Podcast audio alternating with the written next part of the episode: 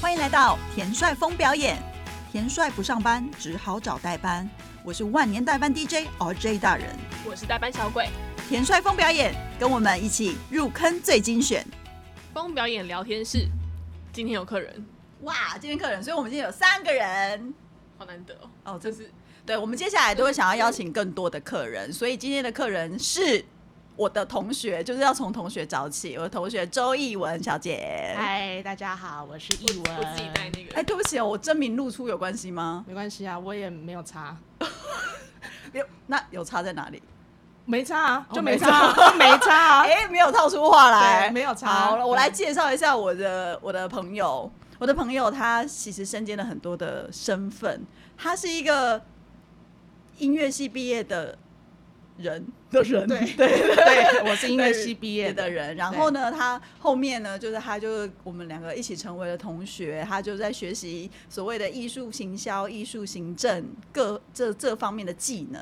结果呢，学习完之后，他可能就是他那个上天给他的技能就在召唤他，所以他就又回到了就是创作者跟演出者的一个身份。那他的创作的取向、面向跟嗯种类其实也很多，所以包含了对他一开始其实最喜欢的是做演唱嘛，就是乐团爵士乐团的演唱，对没这是他的喜欢的曲风，对，嗯，是这样讲吧？对对对对对，对，然后但是他涉猎也很多，就像譬如说，他曾经用台语歌攻占了就是对岸的市场，你居然有看到这个东西？对对对对对对对，他那个台语歌，高雄高雄人的台语歌是不可以被质疑，所以呃曲风多元，才艺多元，然后跳舞也跳得很好。他天生就是被艺术使唤，所以你你们有没有发现他叫什么？他叫周艺文。这个是上，这我爸妈给我的名字就是这么好，对不对？对，然后后来呢，他也就是开始各方面不同的创作，所以我们今天想要跟他聊聊，像是音乐剧、儿童音乐剧的、嗯的创作、作曲，然后呃编曲有吗？还是编曲是编曲也有，编曲也有始也有做一些编曲。OK，那我想要知道更多他的呃工作的历程。其实我们就知道，在表演的这条路上，其实有很多很多不一样的发展跟可能。那他是怎么样在中间探索自己的？所以接下来我们想要知道更多的事情。那我嗯讲到这里的时候，我想要先问一个旁观者，就是小鬼，你觉得如果这样讲下来，你好奇的点在哪里？就是很多面相啊，好像什么都做。就什么都不精通，不没有啊精通啊，没有，就是变形金刚的概念啊。哦，所以就是译文界的变形哎、金刚。所以所以，请问，请问你自己身边认识的人，就是译文啊，你自己身边认识的人，你这样叫我，我好不习惯。哦，对，他的花名叫阿满，花名对我们之后可能就会阿满等于译文，译文等于阿满这样子。对我们，我想要知道，就是你身边的人到底是在这个行业是多工的人，就是他他可以在行的工作有很多种，还是其实都是只有专心的比较多？我觉得应该是说，其实大家还是比较习惯在自己的领域上面去深入吧。我想这是大家或者是我们过去的，呃，不管大家在买某个领域都会是这样子想啊，我一定是要在某一个领域里面专精。那当然这几年也开始讲什么斜杠青年这种概念，可是我觉得这个有几种趋势啊，就是一个是大环境不好嘛，那再来，呃，我觉得我们现在要变争论节目了吗？没有没有没有，可是我觉得乐观一点，应该是说，我觉得现在有很多科技、很多资讯，可以帮助我们去完成更多我们想做的事情。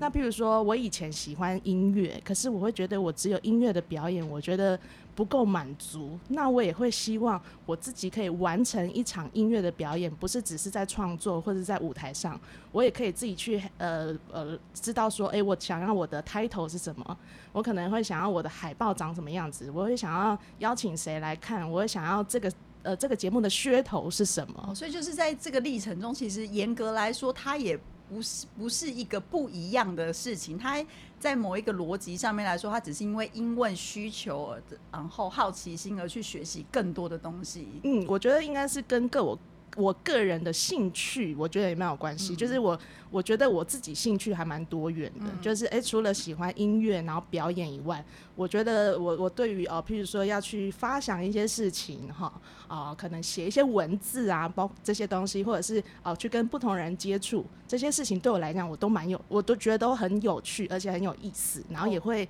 激发我对于创作上面的一些想法。OK，对所所以以我想要从倒叙法来问好了，你现在目前正在做的事情有哪些？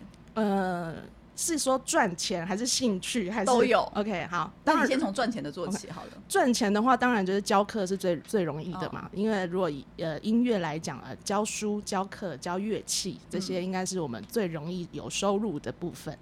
那我自己呃也有在做一些创作，那这个创作的面向确实蛮广，有比较纯器乐类的演奏的哈，那可能偏有点古典或现代的，那也有比较是呃这种流行的，然后爵士跨界，然后呃传统的这些元素综合的呃这样子的创作也都有。那这种的创作可能就会包括演唱。那它会比较流行一点。那因为我自己还有另外一个乐团，我们就是在做叫什么？呃，叫做意境乐团。这个意比较特别，是那个意中求同的意，可是是个古字哈。所以呢，建议大家呢，你可以用手写，就是写上面是一个自己的己，然后下面是一横一撇一竖哈。对。那阿曼老师，你今天有要帮大家解？改那个什么节字，说文说文解字要测字是不是？测字的话可能要另外一集节目是不是？我跟你讲，我们阿曼老师有一个才能是他会测字哦，是不是很酷？我应该就是超级斜杠，是不是？超级斜杠，超级斜杠。对。那所以，所以你你的乐团的主编编制是怎么样的？我们编制就蛮比较多一点哈。我们编制比较特别，我们有两个打击。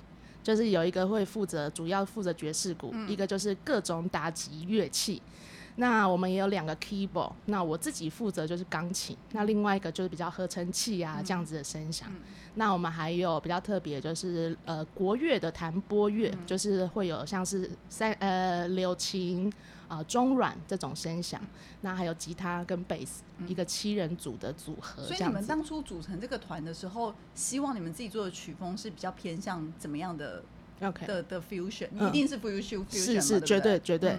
那其实应该要最要回到我们团长，他想要做这个乐团，他当初就是。他自己本身，我们团长叫吴正军，他其实是就是流行乐很知名的一个打击乐手，他合合作非常多厉害的歌手，像是什么江蕙啊、张惠妹啊这些很大咖的艺人。那他自己在呃演唱会或国外演出的时候，他觉得有一个很深的感触，就是国外的人他们都可以随随便便、随手可得就拿出一些他们自己国家的。音乐对，或乐器哈，或者是就那个旋律，可是每次讲到台湾的时候，大家就要哎，好像没有。我们好像都是被外来文化给是啊，我们的流行歌对各种的流行文化其实都是外来的，就没有一个他自我们自己属于我们自己的语汇的东西。那加上他其实以前他学的是比较这种国乐啊，他是这个呃戏曲学院。背景哦，所以他就是本来是国乐的打击，后来转成流行。他不是国乐的打击，他是二胡手。是二胡，对对。哦，好，这是非常有趣。所以每个人其实在这条路上，其实都会几经非常多不同的转弯。其实是我我我觉得应该呃，当然可能每个人学习历程不同，有的人可能就很幸运，他可能从小到大都学习某一种乐器或某一个专业，可是一定也有人是。呃，一直螺旋式的在学习，一下可能学这个乐器，一下可能学那种领域，然后呃，会有不一样的人生的走法。嗯，那阿你现在比较多用的还是？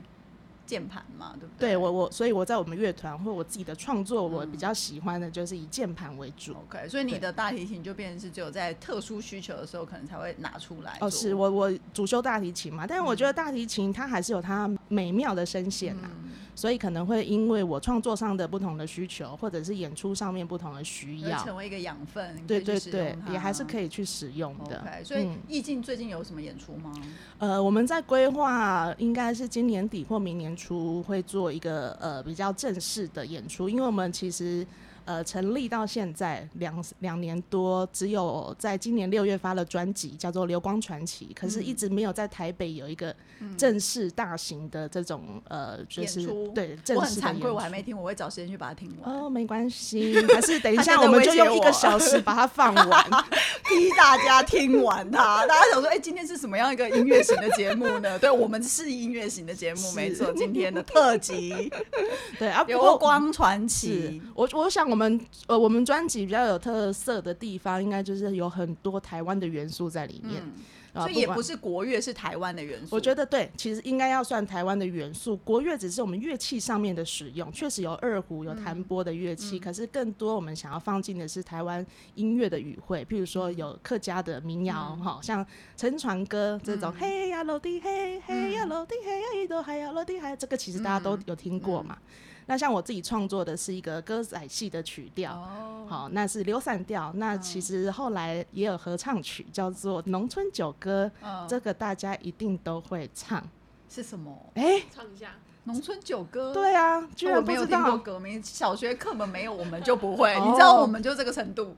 哦。好，这是李全生老师写的，哎，嗯吕全生老师写的。我想一下，哎，我想一下他的歌词是合什么唱是怎样？就你们团合唱是是？没有没有没有，当然没有，我们哦，哦我想说这么复杂。然后我们我们以以还是以乐器演奏，我把它写成乐器器的嘛。的。对对，我嗯把它写成乐器版。我想一下它的旋律是什么，我自己改编完，我现在忘记了那。不然你把它剪给我们，我们把它剪进去。哦，好好，荒唐。好，没问题。我把它垫在下面，好吧？对对对对像大家就好好好嗯对大家有没有听到这个背景？有没有觉得很很熟悉？刚刚录影录音前，阿满老师才说他不剪哦，看起来我觉得好像还是要剪一点东西呢。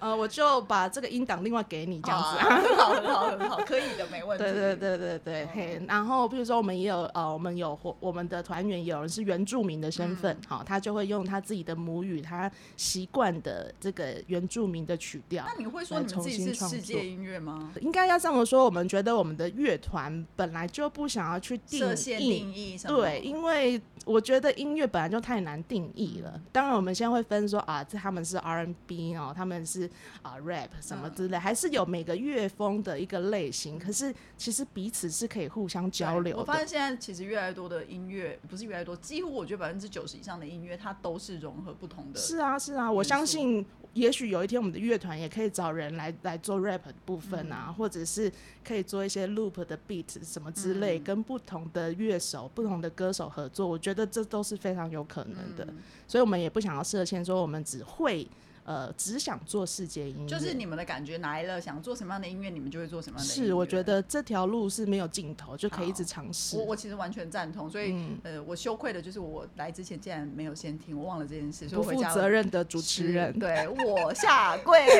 好，那所以我今天晚上回家就马上立即会购入一张。然后呃，我其实我觉得，因为阿蛮在自己的身边这么久了，他其实一路以来做的音乐一直都在改变。那我们其实有时候跟不太上他的脚步。对，嗯那跟不上脚步的原因，当然是因为其实，在做音乐的人，他一直一直会有一种，就像他刚刚自己说，当他做到了一个程度的时候，他会觉得，哎、那我为什么有什么更有趣的事情可以做，或有什么更有趣的事会想要学习，甚至就在一路上遇到志同道合的人，其实他们都会去做一些很不一样的一个尝试。那除了这个乐团之外，你最近还有做什么？嗯，你说我自己个人嘛呃，我自己想要，我自己正在准备，就是也是在年底或明年初的时候，想要做我自己个人的 EP，哦对我想要期待，把自己过去的一些作品，觉得比较成熟的，要把它整理出来。啊。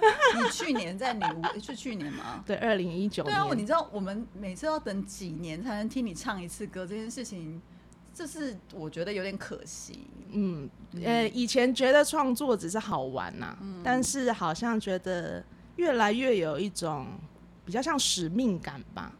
会觉得，哎、既然我有这些想法，然后这些想法好像每次讲出来，每次唱出来，都有有一些人有一些共鸣，那为什么我不好好的就把这件事情再嗯是啊，我们那那次听你唱，我有多激烈，在跟你说你为什么不干嘛，为什么不干嘛，为什么不干嘛，是不是？有啊有啊，现在 现 right now 在 这样可以吗？对对对，然后 EP EP 我是希望真的赶快可以做出来，然后我也希望有更多的机会可以跟大家就是面对。面，因为我觉得我有时候我们做的一些作品，你不是在，因为你其实有其他维生的的。嗯。多元维生方案嘛，对，所以我个人是觉得，如果有一些想做的事情就做出来，因为大家你身边的人，我觉得算是蛮挑剔的人，其实大家都很喜欢这样的东西，嗯嗯嗯。我觉得可以再更更更多分享给大家。是啦，所以可 EP 要是没有能出来，我们就会抽你小腿骨。哦，好，这样好会长高。你现在这年纪还想长高，你想得美。对，嗯好，所以你就是自己在做 EP，所以你的、你现在 EP 你大概有几首，想要收几首歌？EP 为什么做 EP？就是觉得只能够成熟的，哦觉得大概就是三首这样子的一个。对啊，你有没有想想看，十年前我们还是问，还帮你的歌做了 MV 耶、可是你自己想想看，那首歌现在能听吗 哎、？可是我觉得它是每一个不同时代的眼泪。哦，对啊是啦是啦，你看我们那个旋律都还记得，我我觉得抓耳朵或是能够让你就是在脑海中可以记十年的旋律，我觉得它就是一个好的创作。嗯那即即使在你成熟了之后，你回头看会觉得还有很多不足的地方，嗯嗯嗯但我觉得就是很多东西应该要分享出来给大家。OK，了解。嗯可能我觉得确实回头看看那些东西，一定有它好的地方。嗯可是可能我现在的阶段又会觉得跟那时候的心境又不同一样了现在也会觉得，如果我要做，我应该会从我现在想要呃面对的课题也好，想要讲的事情，再从这个角度去切入。所以创作的历程就跟人生一样，它会一直转变，对不对？我我我不知道别人啊，可是对我来讲，绝对是人生不可能永远在同一个状态嘛。嗯你呃长呃大学毕业，然后你可能哦、有恋爱的经验，然后你可能呃找不到工作、失业什么之类，人生的阶段一直在不一样啊。所以你失恋的时候真的有写歌吗？我失恋的时候完全写不出来，对，所以你看每个人是不是都不一样没有没有，一定是你灵感，都是哪时候来的？我的灵感真的很不一定哎、嗯，譬如呃，但是我觉得最常出现的是我在快速移动的时候，哦，就会有东西进来。对，譬如说骑脚踏车，这样很快速，很快速吗？我刚刚突然觉得，我以为你会跟我说，当我在高铁上，就你竟然跟我说你在骑脚踏车因为是我自己在移动，不是我坐着别被被移动，对对对，我觉得我在高速移比如说动的时候。走路啊，加骑脚踏车。走路的频率没那么高，所以我因为我没有办法。因为不够高速，哦，所以你是有需要上发条的概念。可能可能我觉得在那个速度感上面，我会有一个 pattern。哦，会有就会进入那个灵感对对对对对对这是我自己感觉到的。那你有被强迫在某一些时间点上必须要做出创作来的状况吗？当然有啊，譬如说，如果是人家委托我哦，譬如说我们乐团的专辑，或者人家找我帮他写曲子，或者像之前做音乐剧的这种曲子的话，那就是被逼着说你的 d a y l i g h t 是什么时候你要生出来。嗯那这时候你要怎么办？这时候怎么办？哎、一直骑好问，车好好方法，我都没想过。哦，你家里摆一台那个啊，那个脚踏车机，就就哎、没灵感就一直对骑，对对对对对 对哎、好方法哎、哎、不过如果那样子的时候，可能就会用一些比较理性的方式。啊，分析我现在需要什么样的东西。对，因为像那些需求，一定它有它的条件哦，嘛。对啊，因为其实你看你自己的历程，你就是一个理性跟感性并存的一个人嘛。嗯，还是你觉得你没有感性？应该有啦，不然怎么怎么做音乐？呢对啊，是是啊。那你你之前做的音乐剧是是什么？呃，我第应该算是第一次，也是目前哎、啊哦有了那个第一出，因为后来还有别的参与。第一嗯出的话是一个儿童剧，嗯，那而且我觉得蛮特别的，也蛮幸运，第一次就可以接到的是用吉米老师的一个作品。啊吉米绘本。对对对，嗯。吉米老师的这个《忘记亲一下》这个绘本，啊他们所改编的这个音乐剧，对，那那是我第一次接音乐剧，哦，很可爱的一个故事，嗯，我觉得很可爱吗？其实蛮感是蛮蛮感人啦，蛮难过的。对，因为应该说吉米老师的故事，他都一定有一个哀伤的成分在里面。是啊是但是我的可爱是说，我觉得他在告诉你爱的这件事情，是一个用可爱的方式去呈现你的，这，样没错没错没错，嗯嗯，那所以你那时候就是接到的时候就，就会先去分析那个故事吗？嗯、其实我觉得从现在回去看，当然会觉得那个制作的过程，包括我的方式，还有很多可以进步的空间。因为，嗯因为也是因为做那个音乐剧，呃，虽然应该说在做这个音乐剧之前，其实自己也会看一些音乐剧，也有参与一些音乐剧的制作的过程，可是还没有真的是呃去投入或钻研音乐剧的创作是怎么做哈。那在那个之后，我就有再去进修，台湾有一些音乐剧的工作坊啊，我就有去上这样子的课，也才知道哦，原来一个专业的制作，它要经历到这么多的面向，不管是从创作层面，或者演员、导演这些不同的层面。那呃，但是回过头来，我现在看我当初当然有很多可以改进的空间，不过那个时候比较是直觉式的，的去创作。对对哇，我知道我为什么我会讲回忆中会觉得可爱，因为我去看的时候，我就觉得那个颜色跟气氛，嗯嗯，还有音乐，嗯其实我觉得它是很温馨的。嗯就是虽然你在讲一个失去，算是是失去的失去的故事，但是你还是在中间。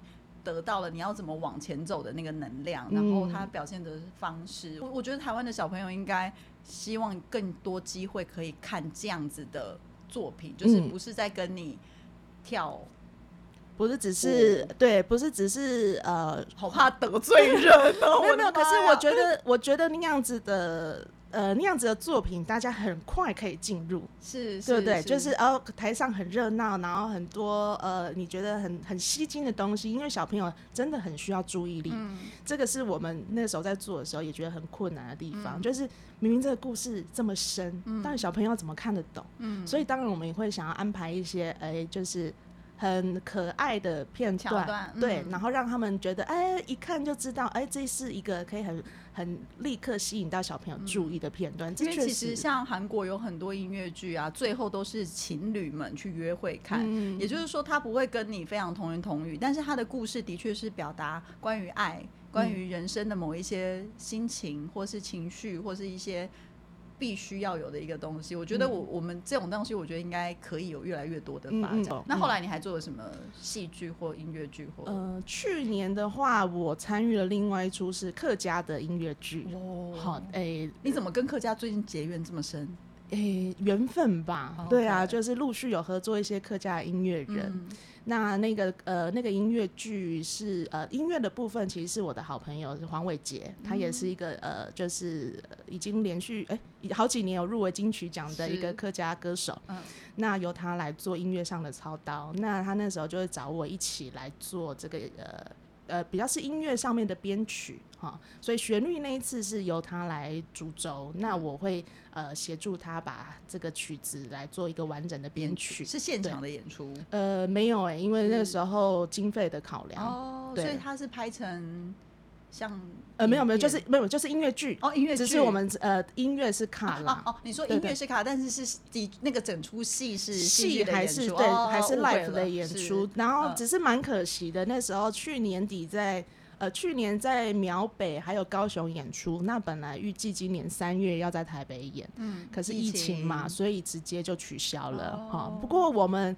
诶十一月份的时候，呃，有伟杰他自己策划，他还还是会把这个音乐把它做成一个文学音乐会的一个概念。所以那个这出戏的剧名叫做呃，我我们叫做蓝彩霞的春天。哦蓝彩霞的春天，对，它其实是用李乔老师的的一个作作品，哈、嗯在八零年代其实是一本禁书，因为它嗯讨论到、呃当年很多厨妓的这个问题，哦对，所以当年是禁书。那后来呃开放了以后，其实也有很多把它做成戏剧的作品。那文学音乐会就是名字也会跟呃，我们还是以蓝彩霞的春天为为为主轴对。那音乐就是以那一次的呃音乐剧的音乐为主。会在哪里呀？呃，我们在那个西门红楼，哦，对，十一月十三号。那时间也快到了，是是，哦对，期待嗯，好。是，但售票资讯好像还没出现，所以大家可所以你们是要怎么压最后底线才要卖票？呃，因为我也只是去负责演出的啦。所以也不知道到底 到底到什么程度。对呀所以随时 update 我们就随时更新上去。太好了没问题的。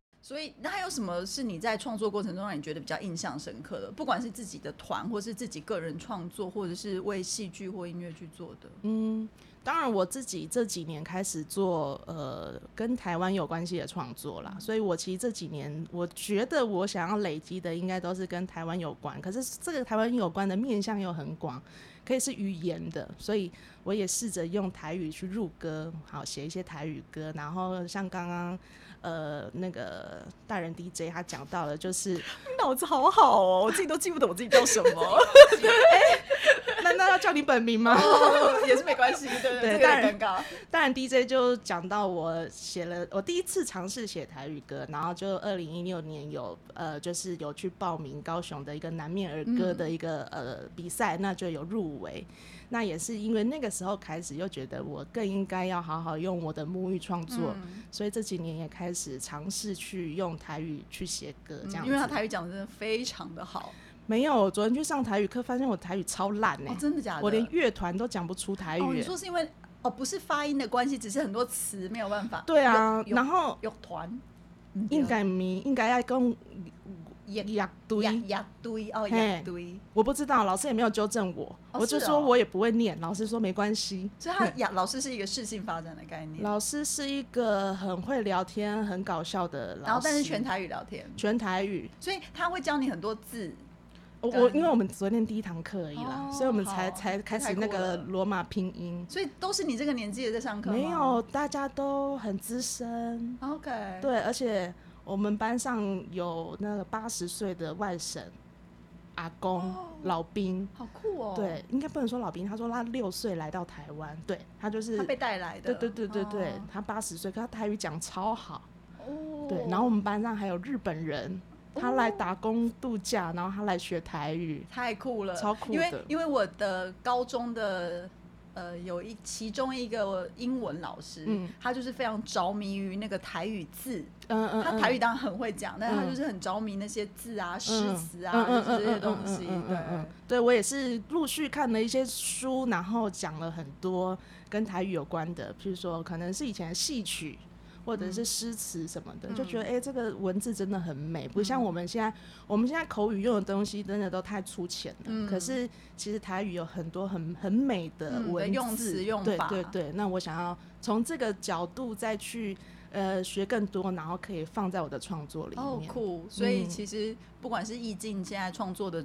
的精神，或者是你嗯自己的创作方向，嗯看起来就已经又走向了一个不一样的路线。是啊，我觉得这几年一直在找自己是谁吧。哦我觉得这件这件事情蛮重要。这自己是谁不一定是国族上面，也可能是性别上面，嗯也可能是角色上面。嗯像我就觉得我也很一直在挖掘女性这个角色，嗯就是身为一个女生应该要怎么样，可以怎么样，嗯哦，不不用怎么样。嗯，我觉得这也是我一直在探索的。哇，你的歌里面是要写出一个文学巨作吗？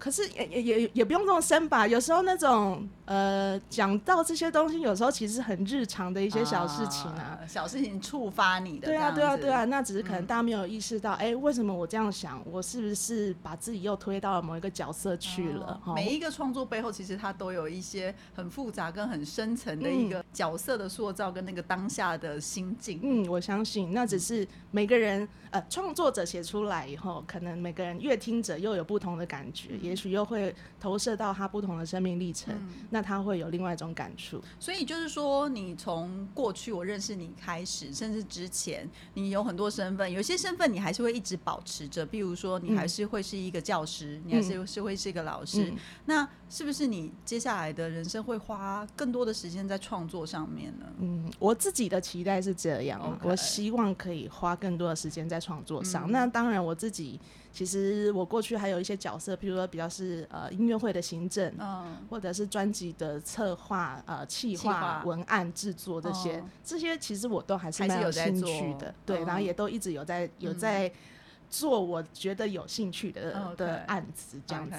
所以你的斜杠就是目前的话，就是都还是一直斜下去，只是说可能会有更多的部分，你会是想要放在探索自己，然后融入到你的创作里面的、嗯嗯我觉得可能人到一个年纪吧，就会更想为自己做事情，而不是只是为了一些呃钱好啊，像呃或者钱啊，或者是社会怎么看你啊？是啊是啊我觉得或者是应该要有一个什么样的成就啊对啊的可能呃艺术人的这个韧性吧。哦就是很本质的创作欲望的一个呈现，是这样子就是最纯粹的那一种。对啊，因为有时候的确是你刚刚讲的，为了那些原因理由的话，有时候那个创作，就像我刚刚为什么会问你说，如果是你是被逼着在某一个期限内要嗯叫要创作出某一些特定目的的作品的时候，那要怎么办？嗯就是那的确，我觉得是两种好像很不一样的历程。不过那又是另外一种，我觉得那也是另外一个挑战。嗯就是当然也我会也会接到一些不是我自己本身有兴趣的东西，因为总不能永远在讲自己。对，可是那个那些东西也都蛮有趣的。你说遇到呃吉米老师的绘本，或者是李乔老师的这个他的故事，所以我觉得其实也不说局限在自己有兴趣的议题上面，但是这些不同的接触也都会有一些新的火火花。嗯，对。OK，所以今天我觉得大家如果有志想要进入这个行业，或者想要创作、想要做什么的，我觉得其实不是一开始你就应该要具备什么样的能力，或是你一开始就走什么样的工作，就是跟你走你的人生的路一样，你永远都在下一个转角，不知道会遇到一个怎么样的一个机缘。然后，但是你本来的能力当然要具备到。为什么讲到现在好像在讲某一些深夜节目的感觉？对啊，我们今天好励志哦。哦，真的然后是是，因为我们我们的阿满小姐本来就是一个励志的人，这话是我们团体里面的正经担当跟不好笑担当。明明我在别的团都很好笑，好不好？你所以你自己有知道在我们这边不好笑，我在你们，我在我在我在你我们这几个朋友里面，我都觉得很受挫。哦，对不起，我明我觉得是因为有朋友太好笑啦。好啦，可以啦，你们比较好笑啦，对对，这样可以不是不是我，不是我，是别人。对啦，我对就是说，。对，可但我们其实很享受你永远在讲你觉得很好笑的笑话，然后你自己咯咯笑的时候，我们觉得也很疗愈。好啦，如果你们我们下次来找，我们下次来播，来看有没有机会做那个阿满笑话全集。对对对，我们来看大家评评理，喜喝酒啊，喜不喝酒？这样子，我会紧张哎。哦，真的、哦。对啊，，我很不会讲笑话欸。好，那今天我们就在我们期待下次阿满讲笑话的过程中结束喽。OK，谢谢大家，拜拜，拜拜。表演新讯，嗯，这个礼拜呢，我们来先分享一个十月三号到四号会发生在台北南港的白昼之夜。它的时间是从晚上六点开始，然后会到十月四号的上午六点结束。我最喜欢这种在城市里面大 party 系列的感觉了。但你平常是夜猫子吗？是哎、我现在其实呃越来越晚睡，也不是说现在啦，就是其实这个工作你本来就不用睡觉，对，你看你进场的时候也不用睡觉啊，你撤场的时候也不用睡觉，然后你平常做在 run show 的时候，大部分都是晚上，那晚上做完了之后，你回家就会想要吃个宵夜啊，看个影集啊，啊，会不会太嗨？会不会太嗨？是还好啦，已经习惯了。亢奋啊。我们我觉得这一行只有问题是会耳聋啊，眼睛畏光啊，倒是我觉得没有什么就是太嗨这个问题这样子。对，所以呃，白昼之夜的话，就是它其实已经很多年了，几年啊？几年，嗯，这个问题，我觉得大家还是上官网去看一下。好，我自己我自己参加了，其实每一年大概都会稍微去看一下，但是我就是也诚实的说，我去年在内湖没有去，因为内湖的确是离我有一点点远。但是其实这也是白昼之夜希望做到是，就是把大家拉到一个就是你可能比较少去的区域。那像今年就是他们会发生在南港嘛，那南港其实接下来就会是所谓台北市的呃新的东区门户计划。那他们希望在呃把南港这个地方就是更蓬勃的去发展。那我们很清楚知道，就是你看现在的台北流行音乐中心，那之后像是南港展览馆已经有好几个新的展览。馆都已经盖好了，那盖好之后，他们就是未来预期会吸引大批的人，就是会进到南港这个区域。那甚至是其实很多金融园区的设置啊，然后你看南港的那个软体园区，其实这个部分就是他们希望南港接下来会是一个新的非常就是繁荣的一个地方，嗯，但其实白昼之夜它是二零零二年在台北吗？没有，它 在巴黎开始哦的。我想说哪有那么早呢？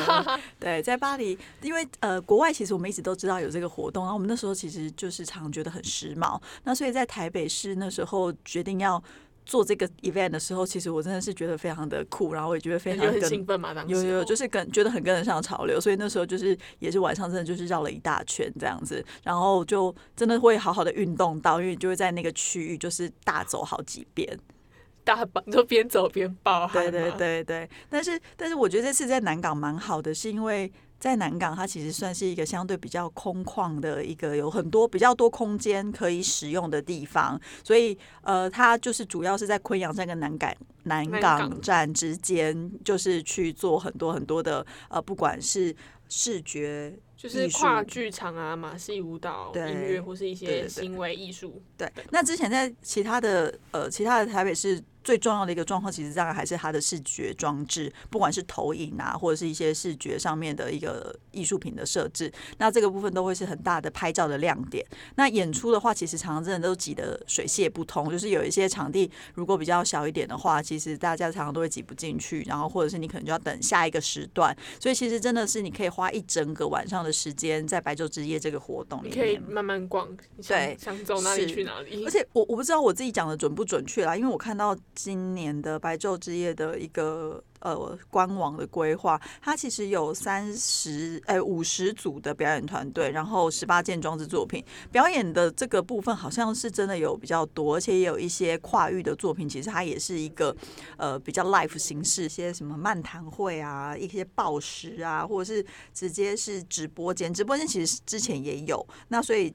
呃，或是大合唱，我觉得这些东西就变成是因为它的场域比较宽阔，然后可以使用的空间比较多之后，其实我觉得它呃装置艺术的成分一定就是件数一定会在那边，那就是呃人的还有互动跟观众之间互动的那些表演，它的数量就是会增加的。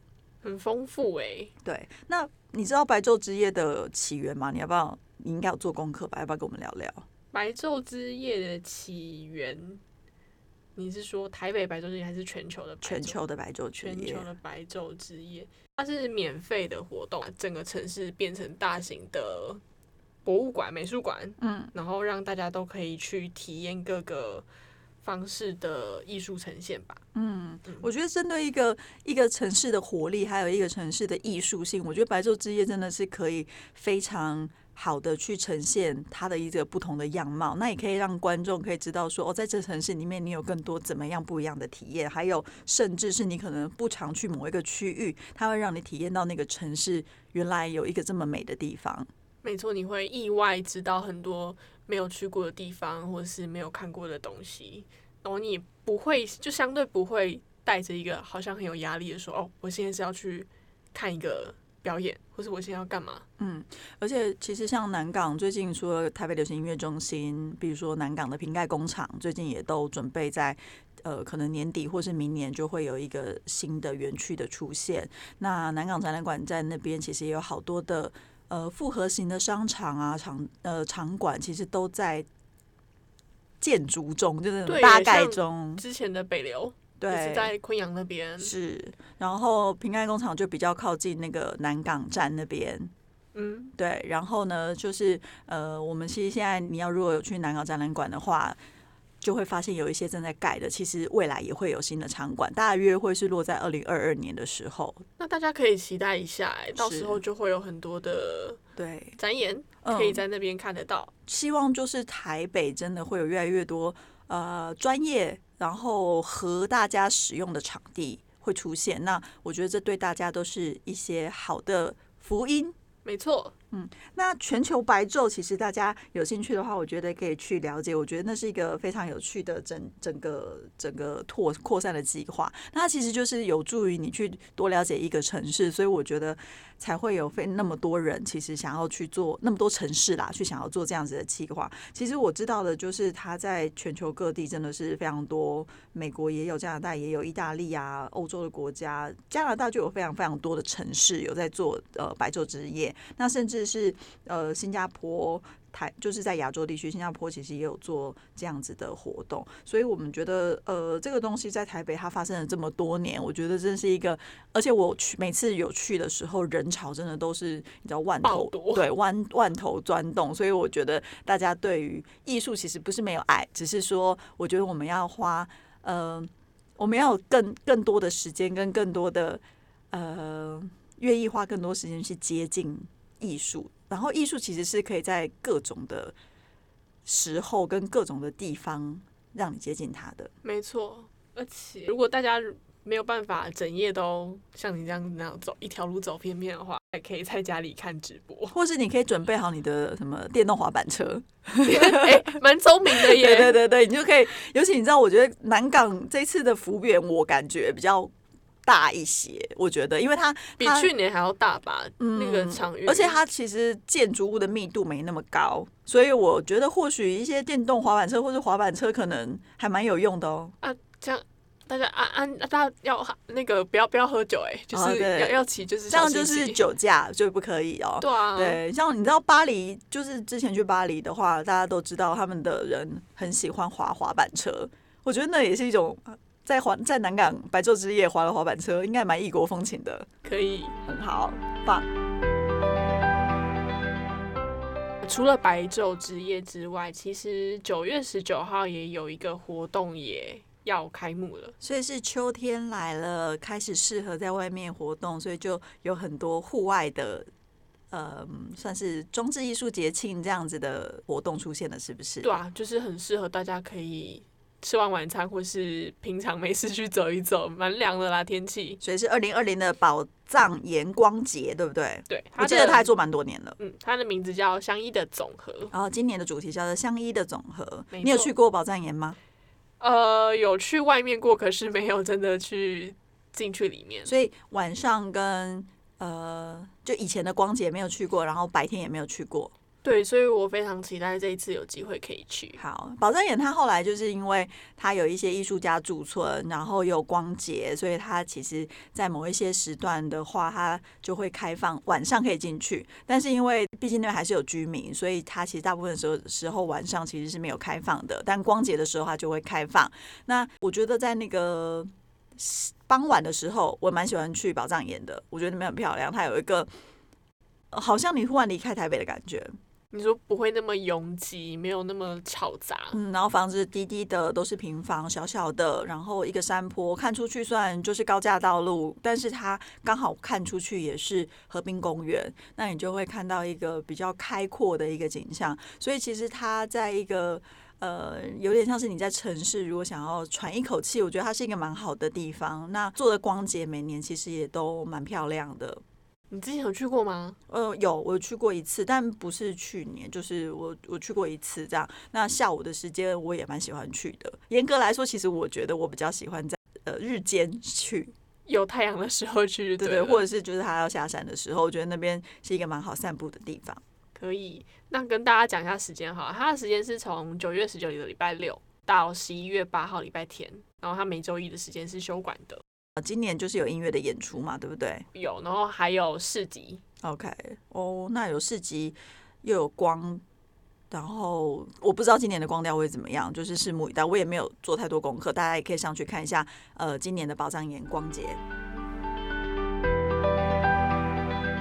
再来，我们来聊一下最近几周有一个蛮热门的新的。东西出现，嗯，但它其实第一集已经发生了，对不对？对，是在九月十二的时候。嗯，其实那个就是 Tinder，它呃不是只有我们表演，或者是你知道 OTT 平台会做一些不一样的尝试，就是我们的约会 App 呢，其实他们也在做一些很不一样的尝试。因为 Tinder 就推出了一个影集互动式影集，叫做 Swipe Night。对不对？对，Swipe Night，对，Swipe Night。然后呃，我记得是二零一九年的时候，其实它在美国就已经上了，然后今年才在台湾上线。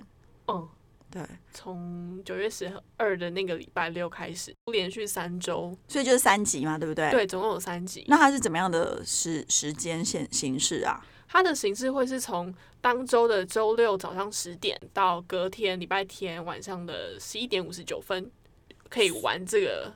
功能，所以它就是限时的随选播放，你也不用再准时开始，但你在这二十四嘛小时之内，这样算起来应该超过超过二十，就是大概就是你的周末，你周末你就可以随时有空的时候去点它这样子。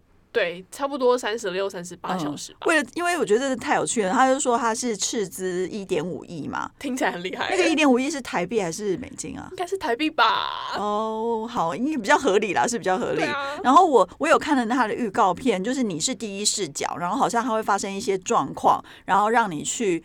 就是做一些决定，让你去左滑还是右滑？呃可是它是有情境的啦。对对对，比如说你要不要救那个，它好像是一个世界末日的，它是主背景世界末日。对，然后好像你就会去选择一些你要不要去救救助这个人啊，你要不要帮忙啊什么之类的。它就是其实有点像是之前黑镜的那个那个概念，对对，在做在做这样子的一个发想。那我觉得非常的有趣。最有趣的点呢是它。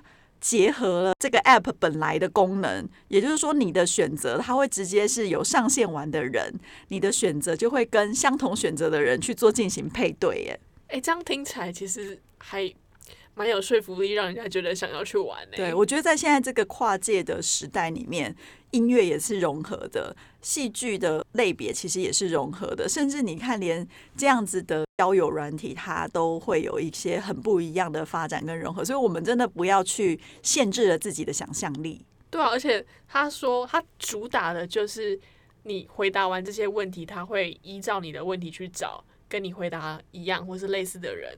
有一种 soul mate 的感觉，这样子吗？你就你知道，不再只是好像两个陌生人聊天，不再只是身高、体重、兴趣跟外形。哇，讲的好像很市侩。对，然后他就是现在开拓了所谓的人生价值观的选择，你价值观会吻合。呃，而且你看今年这个主题，虽然说我们很不想要看到这个主题，但是在今年在这个主题，你的确会想说，哦，对，那如果在世界末日的时候，你想要什么样的人陪在你身边？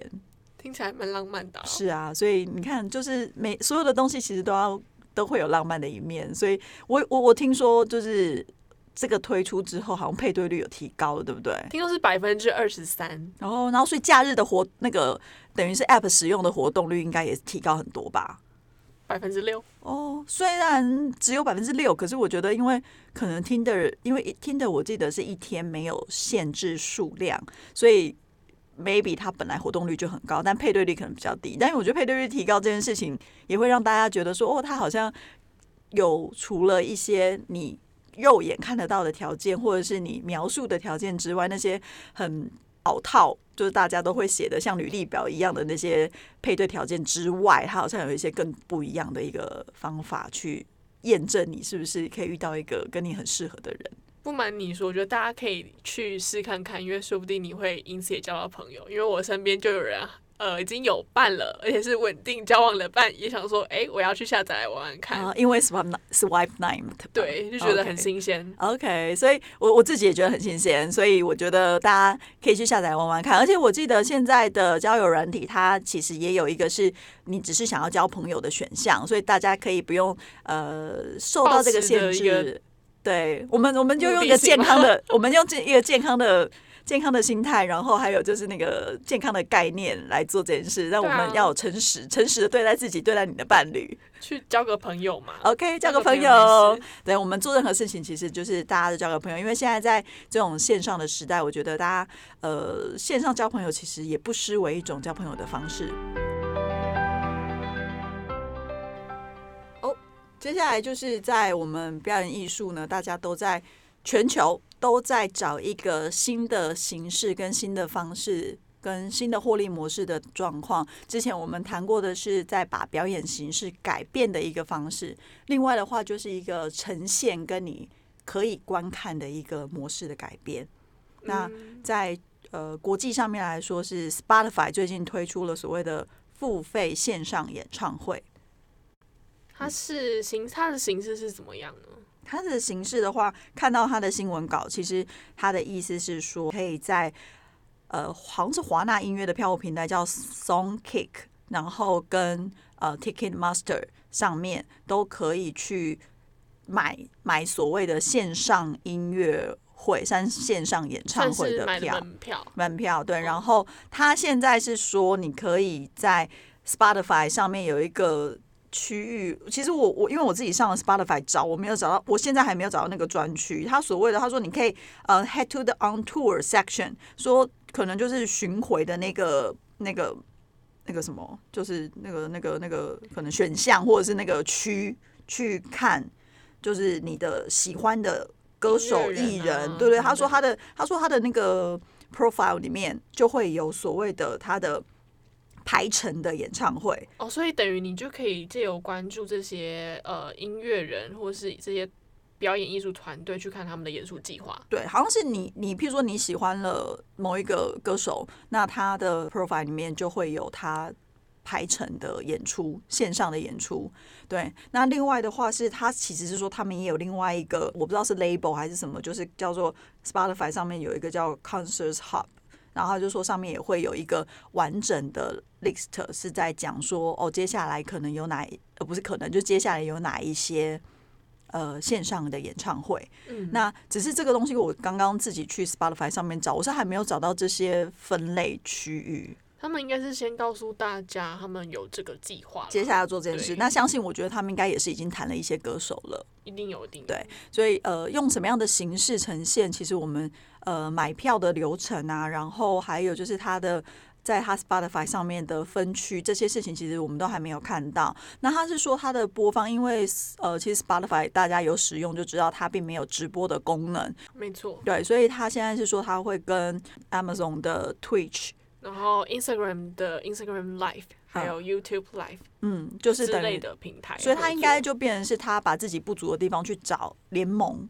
让可以这个东西可以看出，那实际说你买了票之后，应该说你付了费买了入场资格之后，要怎么去看这个你是线上的演唱会？演唱会这个可能就是之后大家可以持续关注。我们也会陆续关注，再跟大家更新。好的，那所以看起来，你看连呃演唱会大家都尝试要做一些不一样的突破。虽然大家都常说演唱会跟剧场都是要你现场看的那个呃感动是最最大的，但是如果真的在未来的世界里面，我们其实在人跟人之间的距离，还有这世界。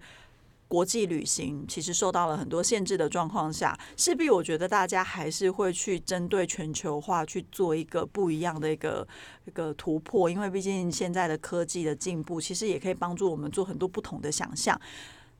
国外在做这件事情，其实我们也在做这件事情。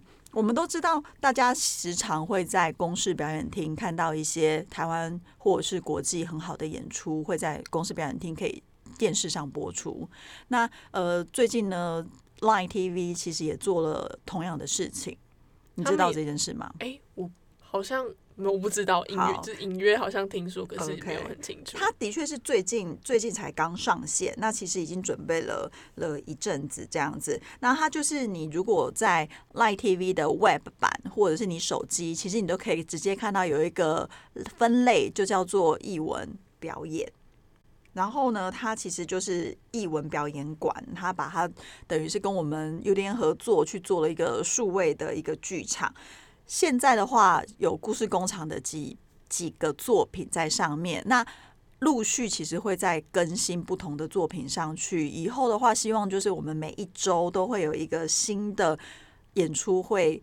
到我们的表演艺术专馆、艺文表演专馆上面。那之后除了就是故事工厂，现在是故事工厂先上嘛，那还会有天作之合的演出，然后百优作、玉米鸡、安娜奇舞蹈的一些原创作品。我们现在其实主要是想要支持台湾的嗯表演，在地的演出作品，是那未来有没有可能其实更国际化？我觉得可能呃也是有这个可能的，但希望就是观众其实是支持这样的事情，不管是百老汇或者是一些西方的一个市场表演，他们其实也都会有线上。除了我觉得除了保存之外，它其实是一个我觉得是一个蛮好的线上线下的循环。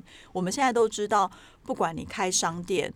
或者是你看亚马逊商店，它其实也有开一些实体的店面，只是他们可能会导入很多所谓的智能无人商店啊，然后呃比较科技的结账，所以其实线上线下这件事情，有时候它的界限是模糊的。当然，我们可能会觉得现场看你的那个气氛跟它的。呃，感动是不不一一样的，样的，但是有时候一个好的作品，如果真的你在某一些地域上、时间的限制上，它让你可以在我们呃所谓的 OTT 平台跟线上，可以不限制你的时间跟距离，我觉得那也是一个对于呃，譬如说缩短城乡差距啊，然后你的时间上面让你去还是可以去看到这个好的。作品的时候，艺术作品的时候，我觉得其实它也是一个蛮好，甚至在教育上面来说，我觉得它都是一个很好去做应用的一个平台。是好啦，今天的田帅风表演就到这。如果大家喜欢我们的节目，或者有其他想问的问题，也欢迎留言给我们哦。我们是代班 DJ 大人小鬼二人组，下次见，拜拜。